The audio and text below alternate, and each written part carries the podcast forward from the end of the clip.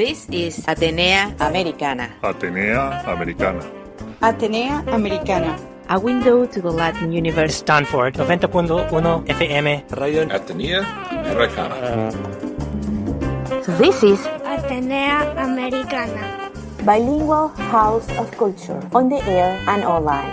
Radio Atenea Americana. Su casa de la cultura en la radio y online. Para la radio 90.1 KCSU Stanford. I am Isabel Jubes. Isabel Jubes.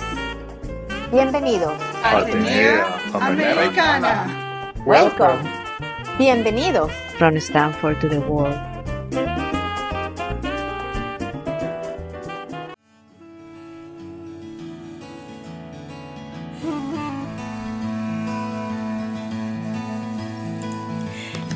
Estamos presentando una conversación desde el Museo de Arte Moderno de San Francisco SF MoMA con el doctor James Wallace. Él es especialista en arte latinoamericano enfocado en el arte y la arquitectura mexicana moderna a través de proyectos museísticos y académicos. All nos ha preparado la exposición Diego Rivera's America, una exploración en profundidad del trabajo del artista entre las décadas de 1920, 1930 y 1940 en el Museo de Arte de San Francisco, SF MoMA. Que esta exposición luego va a viajar al Museo de Arte Americano Crystal Bridge en marzo del 2023. Él, como parte de su trabajo como curador, editó el catálogo académico completamente ilustrado que acompaña esta exposición. Oles recibió su doctorado en la Universidad de Yale y ahora divide su tiempo entre los Estados Unidos y México. Hoy está aquí para hablarnos un poco más sobre esta exhibición y sobre Diego Rivera y el mensaje que nos va a dejar su arte en el mundo de hoy.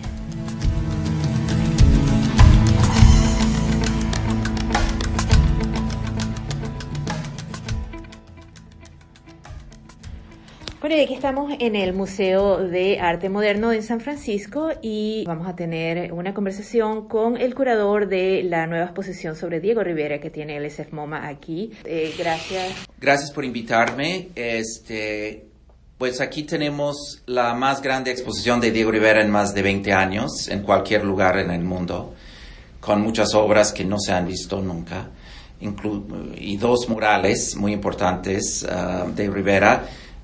Unidad Panamericana de 1940, que es una obra que ha estado en préstamo aquí por un año, uh, desde hace un año, y otro mural más pequeño que llega aquí por primera vez uh, para la exposición. Una de las piezas más grandes que tienes hoy es la del mural panamericano que está allá abajo y que es de la parte gratis de la, de la exposición, así que invitamos a todo el mundo que venga a verlo. Pero nos puedes hablar un poquito más de la importancia de esta pieza en particular.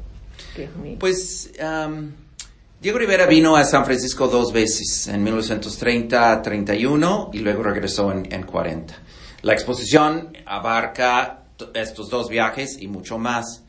Pero el mural que realizó aquí en 1940 lo hizo para una feria mundial, eh, the Golden Gate International Exposition, que estuvo en Treasure Island, en la bahía de, San Francisco. Una feria mundial en las vísperas de la Segunda Guerra Mundial. Y en 1940, Rivera pintó ese mural sobre 10 tableros distintos uh, para un pabellón allá. Y se trata de una visión muy complicada, pero que se puede resumir como una visión de la importancia de la unidad entre México, Estados Unidos, Canadá y otros países de, América um, frente al peligro del fascismo en Europa o en Asia uh, y frente a la decadencia extranjera de, de, del mundo, América surge como un espacio de gran creatividad artística, innovación tecnológica y científica, de un, un, lugar de, de inventores, de, de, innovaciones, de resistencia al colonialismo, tanto Bolívar como Washington están ahí. Um, y, Y, y fundamentalmente en el centro tenemos varios artistas, Diego Rivera, Frida Kahlo, Mardonio Magaña, Dudley Carter, diferentes artistas de diferentes lugares que simbolizan la mega creatividad de América y, que se expresa en todo el mural. Y esa creatividad, innovación, va a formar como un- una manera de resistir, oponer el fascismo mundial. Esta pieza ha estado, se ha movido en varios lugares, estuvo por mucho tiempo en el college. De hecho, creo que eh, vi una noticia de que eh, ahora se había vendido el college, se había vendido otra parte. Ah, no, pues hay, a veces hay una confusión, porque en su viaje de 1930-31 realizó tres murales, uno pequeño para una escuela, para una casa particular, que luego ahora está en la Universidad de California, eh, en depósito, y dos otros murales, uno en la Bolsa, aquí en San Francisco, y otro mural en la San Francisco Art Institute, que es una escuela que recién cerró sus puertas, definitivamente, supuestamente. Ese mural es un landmark, no creo que se va a vender ni mover, pero ahí está en el edificio. El mural que tenemos aquí es de su segundo viaje que fue realizado para esa feria mundial. Y la idea es que una feria mundial es temporal, se va a cerrar, entonces iban a mandar el mural a City College, al sur de la península, al sur de la ciudad de San Francisco, digo, este, después de la feria. Bueno, vino la guerra, luego la Guerra Fría, nadie quiso hablar de Diego Rivera, se quedó en bodega. Y en 61, 1961, se instaló en un teatro en City College. Bueno, ese teatro ya, su, su vida ya terminó, se tiene que tirar, el mural se tenía que sacar de ahí. Y SF MoMA quitaron el mural de City College temporalmente, la restauramos, la instalamos aquí y luego en dos años se va a regresar a City College en un nuevo edificio. Mm, ok, está perfecto. Entonces, la- el futuro de este es que después de dos años más se vaya para allá. Ya, sí va, seguramente va a regresar a City College. Es la joya de la universidad y, y- y bueno, es de ellos. Sí. Este, sí. Y otras obras que tienes aquí, me dijiste que una buena porción son de la colección permanente que se puede ver en cualquier momento del año, pero además de eso tienen una gran cantidad de obras que han traído de otros museos y de otros lugares de Estados Unidos. Bueno, sí, este, el Museo de Arte Moderno de San Francisco tiene una de las más importantes colecciones de obra de Rivera en el mundo, más obras que muchos museos en México.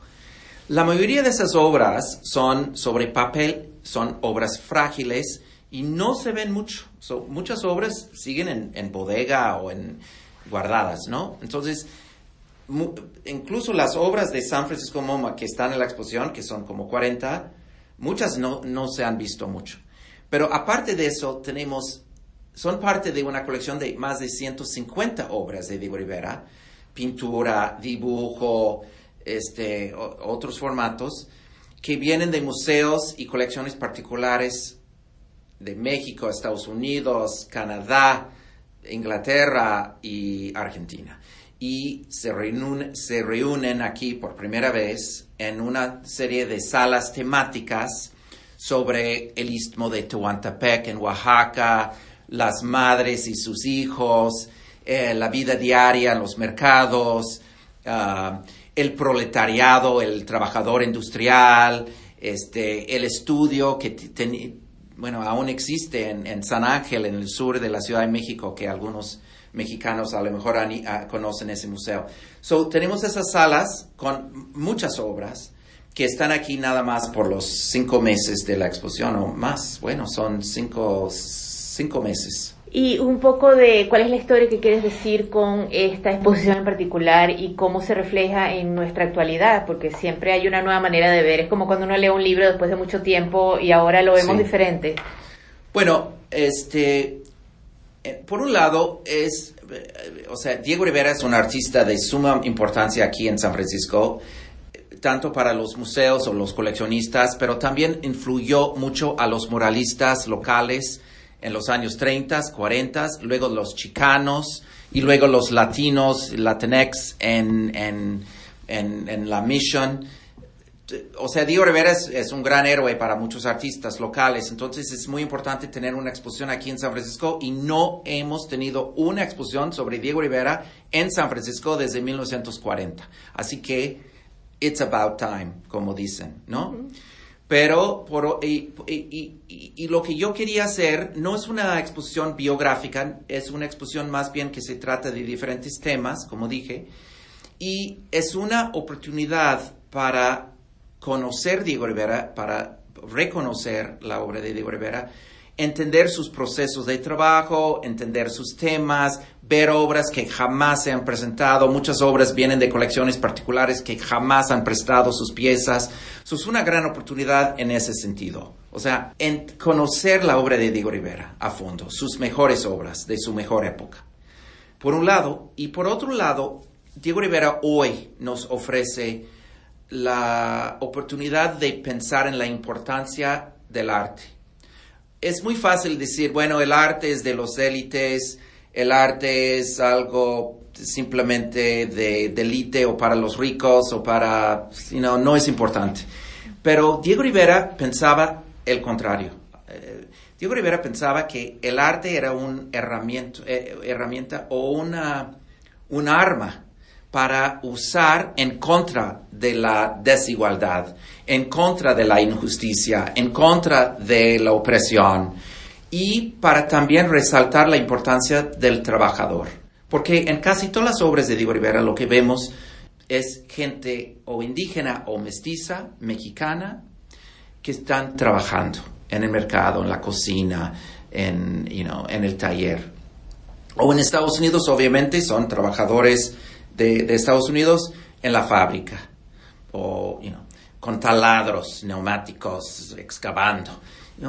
Esa importancia del trabajo que tenemos que recordar que el arte puede servir para darnos una mejor conciencia de los que nos rodean, de la importancia del trabajo diario de muchísima gente que, que, y para Rivera, él, pens, él pensaba en sí mismo como un trabajador, you y un igual. De hecho, en el mural de Unidad Panamericana, vemos a Diego Rivera pintando un mural rodeado de artesanos mexicanos.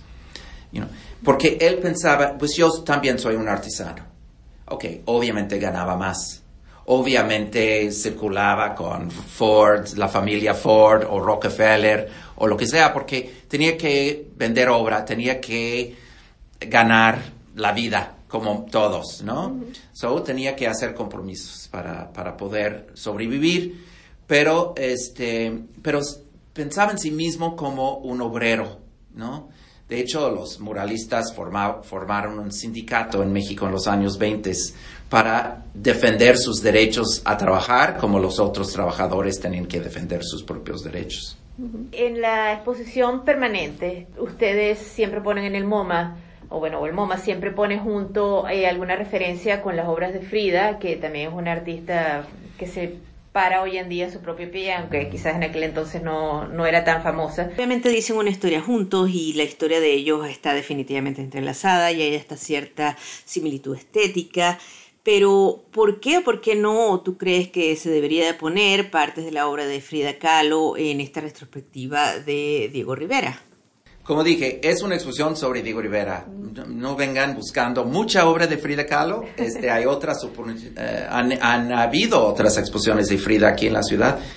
Um, pero sí tenemos tres obras de Frida Kahlo. Una es un famoso retrato que ella hizo de como de bodas, se llama como retrato de bodas, pero es ella con él posando.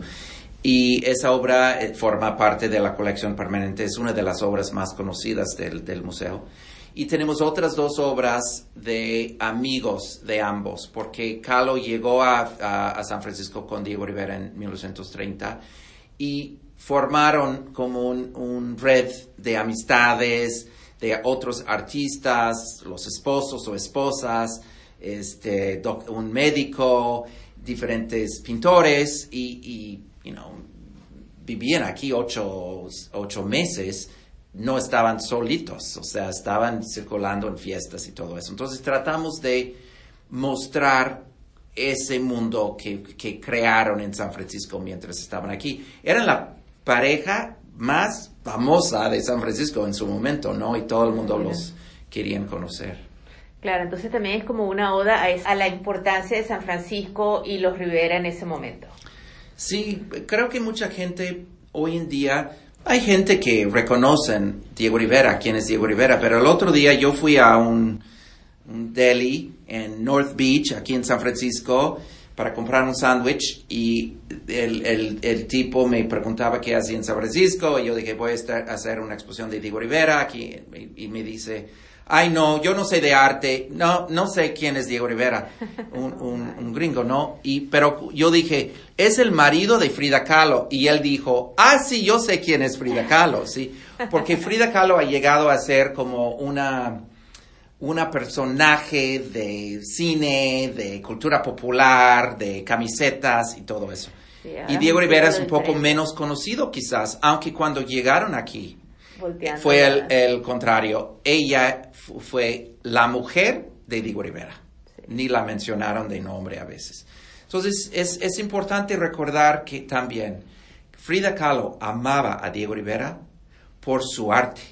Y su arte es presente aquí en la exposición. Y, y, definitivamente fue parte del arte de ella, la manera como ella se expresaba y el tipo de arte que ella hacía. Era que empieza con ciertas similitudes estéticas y que quizás como una parte de aprendizaje que empezó con un arte que al principio quizás era derivado, pero que después empezó a hacer más de su propia cosa, que se para por sí mismo. Sí, sí. No derivado, yo no diría que derivado, pero sí él la influyó en, en, algunas obras y luego ella desarrolló su propia visión. Sí. Este, mucho más, pero una visión, para Frida Kahlo el arte era más, una cosa más privado y para Diego Rivera era algo más público. Y eso este, explica quizás al fondo la gran diferencia entre ellos dos. Por eso ella hacía tantos autorretratos, porque mucha de su obra es sobre ella misma y, y, y, y su estado mental, físico, etc. Y para Diego Rivera, aunque él figura a veces en sus obras, de hecho aparece dos veces en el mural que ten tenemos aquí en el museo, uh, para Diego Rivera su propio figura no era su propia figura no era tan importante como el trabajador eh, las cuestiones más políticas y, y, y, y de, defendiendo cuestiones de, de equidad etcétera. Se ven muy bien los colores de los murales que se ven que han sido de alguna manera limpiados. Este, Murales tienden a estar en un ambiente abierto y se tienden a degenerar un poco con el tiempo. Estos se ven brillantes, casi como si los hubiesen pintado ayer. Eh, en contraste con algunas otras pinturas que tenemos en la exposición, que se ven como un poquito más marrones o los colores son un poco más apagados, los blancos son menos blancos. Sí. No han sido tan... Es, es, es interesante. Mira, por un lado, cuando un artista está pintando un mural, pintaban en una técnica que se llama fresco, que es pintar sobre yeso húmedo. El yeso, como, como en una casa, es blanco. So, estás pintando sobre algo intens intensamente blanco y por eso los, los frescos, los murales, a veces tienen colores muy intensos. En las pinturas de caballete, las, las, las óleos sobre tela de Diego Rivera, a veces los colores son muy fuertes, particularmente cuando él está pintando flores o una escena de mercado o una mujer vestida de manera estrafalaria o este, una fiesta. Hay un cuadro eh, increíble en la exposición que se llama La Sandunga, que es un baile del, del sur de Oaxaca, de Tehuantepec. Esos colores son fuertes. Pero a veces cuando él está pintando escenas de personajes, por ejemplo, trabajando a solas en la cocina, hay dos obras, La tortillera y La molendera, o sea, haciendo tortillas. Y en esos cuadros los colores son más como opacos, un poco más melancólicos, un poco más tristes, ¿no? Los blancos no son tan intensivamente blancas, blancos. Y es porque quizás en algunos cuadros Rivera nos quiere recordar de cuál difícil es trabajar, hacer tortillas, no una vez, sino tres veces al día por el resto de tu vida como mujer mexicana. Y entonces es, es, no es una cosa trágica, pero sí es algo triste que una mujer tiene que trabajar demasiado. Entonces los colores llegan a ser un poco más tristes por eso. Sí. Eh, también te quería preguntar un poquito antes de terminar eh, sobre el audio comentario que normalmente va con las exposiciones del museo. Para mí eso siempre ha sido una cosa muy llamativa, sobre todo eh, porque te dice una historia completamente diferente cuando llegas, no diferente, uno la puede ver uno la puede apreciar, pero yo sobre todo con mis hijos cuando los traía de pequeños y todavía no son muy grandes, hacía toda la diferencia. Yo al principio los traía y les contaba la historia de las obras y hasta cierto punto los niños podían apreciar eso, pero el, la, la calidad de las exposiciones en el MoMA, eh, cuando vienen junto con el audio commentary, que tienen el background y tienen personajes que de alguna manera están relacionados con lo que está pasando en la obra, les crea una, les suma mucho a lo que se ha creado, lo que ya uno está viendo en la exposición en ese día, porque tienen tu visión en este momento del curador. Eh, que nos podías hablar un poco del comentario y del comentario en español y en inglés Sí. eh, de, para esta Eh, exposición. De hecho, ese audio guía es, es bilingüe, pero es, es muy interesante esa pregunta porque yo como curador narro una historia o varias microhistorias a, la, a lo largo de la exposición en, las, en los textos que hay. Ah, mira, hay muchos textos en esta exposición, pero juro que son interesantes, que cuento historias interesantes, ¿no? No es simplemente sobre colores, formas y rollos artísticos, es sobre historia, contexto, cultura, este, información interesante que muchas veces tiene mucho que, mucho que ver con las experiencias que la gente ha tenido en México, ¿no? O Estados Unidos. Um, el audio guía es una cosa en paralelo que complementa, no duplica lo que hay en la exposición. En ese caso hicimos un- una conversación con tres artistas chicanos, Michael Ríos, ah, Enrique Chagoya y Yolanda López. Y por COVID no pudimos estar juntos el año pasado grabando esa eh, conversación. Tuvimos que grabar cada quien en su casa y eso fue difícil. Luego, por desgracia, por, o sea, perdí, perdimos a Yolanda López, que murió a principios de año. Y este, y entonces por cuestiones de las complicaciones, el audio guía terminó siendo algo muy distinto. Es, es como una manera, es- son comentarios de todos nosotros sobre nuestra interpretación de la obra de Diego Rivera y particularmente las ideas de los artistas sobre Diego Rivera, pero sobre otros temas como el mestizaje o el arte público o México, ¿no? Entonces es algo muy interesante, es como algo que hay que experimentar, hay que escuchar, es, es gratis si vienes a, a la exposición y, y la verdad vale la pena, pero es otra historia, no es una manera de entender más rápidamente la exposición, es, es, es como Otro complemento. layer Otro layer, exactamente. Arriba del- de la exposición.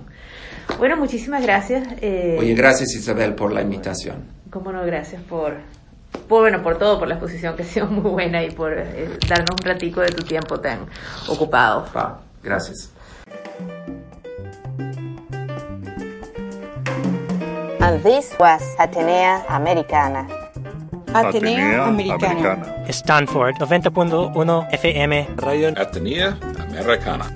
A window to the Latin universe. This is Radio Atenea Americana. Bilingual House of Culture on the air and online. Su casa de la cultura en la radio y online. para la radio 90.1 KCSU Stanford.